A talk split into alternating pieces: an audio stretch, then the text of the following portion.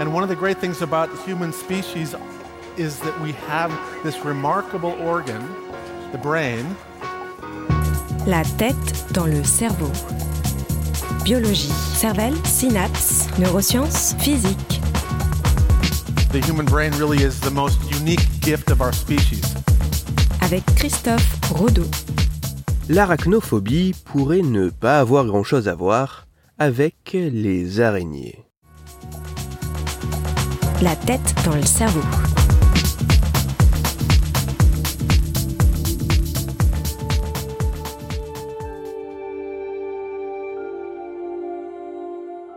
Concrètement, un nombre très limité d'espèces ou de genres d'araignées ont des chélicères, des crochets ou des pinces suffisamment grands pour arriver à pénétrer la peau humaine, et dans la majorité des cas, ces morsures n'entraînent que des effets modestes durant un laps de temps assez limité.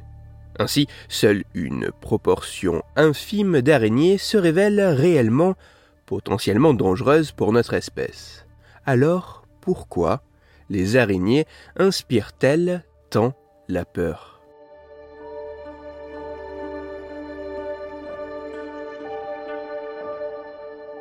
La peur des araignées pourrait en réalité ne pas vraiment venir des araignées en elles-mêmes, mais plutôt d'autres animaux qui leur seraient apparentés. C'est tout du moins l'hypothèse qu'ont étudié des chercheuses et chercheurs tchèques lors d'une expérience avec plus de 300 participants.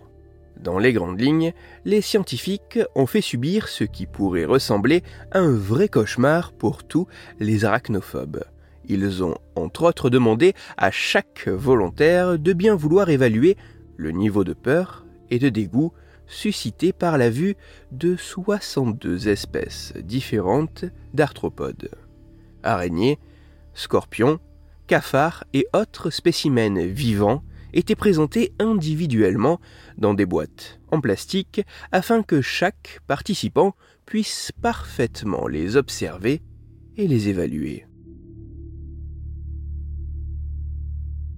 Les résultats montrent que les fortes émotions de peur et de dégoût ne semblent pas se limiter aux seules araignées, mais s'étendent bien plus largement et assez sélectivement à l'ensemble des chélicérés. Les chélicérés sont une sorte de sous-groupe faisant partie des arthropodes partageant des caractéristiques communes et regroupant notamment araignées, scorpions et autres limules. Mais comme au sein de l'ensemble de ce groupe, seuls les scorpions apparaissent vraiment dangereux pour notre espèce, les scientifiques émettent l'hypothèse qu'il serait probable que la peur et le dégoût engendrés par les chélicérés dont font partie les araignées ne soient qu'un effet collatéral des réactions provoquées par la menace que représentent les scorpions.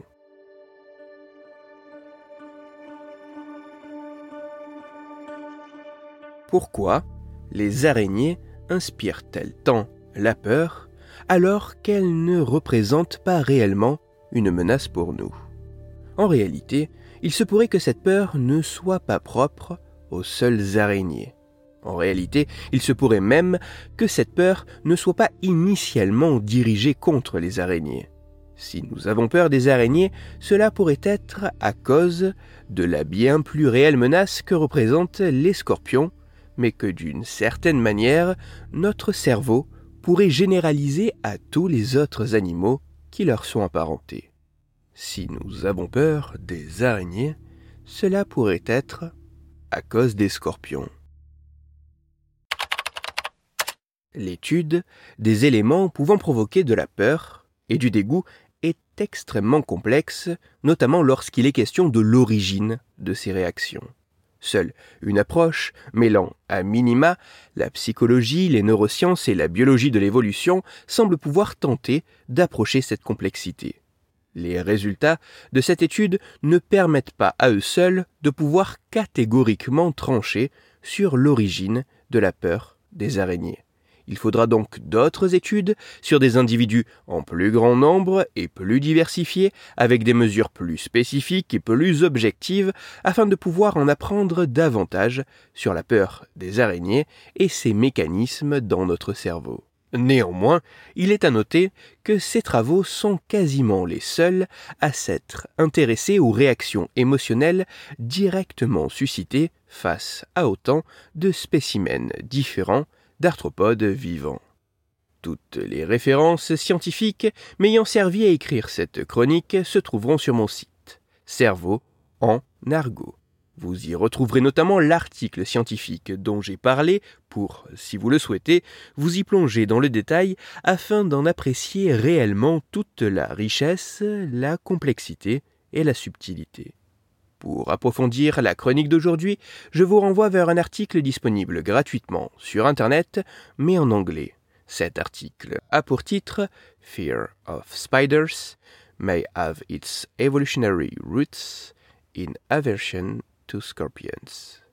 Il est écrit par Emma Young et il est à lire sur le site de la Société psychologique britannique digest.pbs.org.uk. Dans cette chronique, il a été question d'animaux pouvant provoquer l'effroi. C'est pour cela que je vous renvoie à l'épisode numéro 112 de La tête dans le cerveau. Dans cet épisode, vous découvrirez ou redécouvrirez que, dans certains cas, même votre animal de compagnie peut vous plonger dans la plus profonde des folies.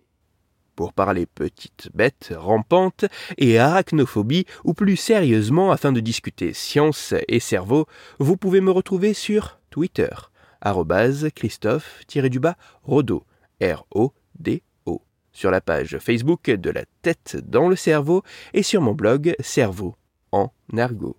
Si vous avez des questions ou des sujets dont vous voudriez que je parle ou des retours à me partager, n'hésitez pas à me le faire savoir directement sur mon compte Twitter, sur la page Facebook ou par mail à l'adresse la tête dans le cerveau gmail.com. Toutes mes chroniques, y compris celles-ci, sont disponibles en réécoute sur mon podcast La tête dans le cerveau, à retrouver sur toutes les plateformes de podcast, dont SoundCloud, Deezer, Spotify, Google Podcast, Apple Podcast, mais aussi sur YouTube. Christophe Rodeau. La tête dans le cerveau.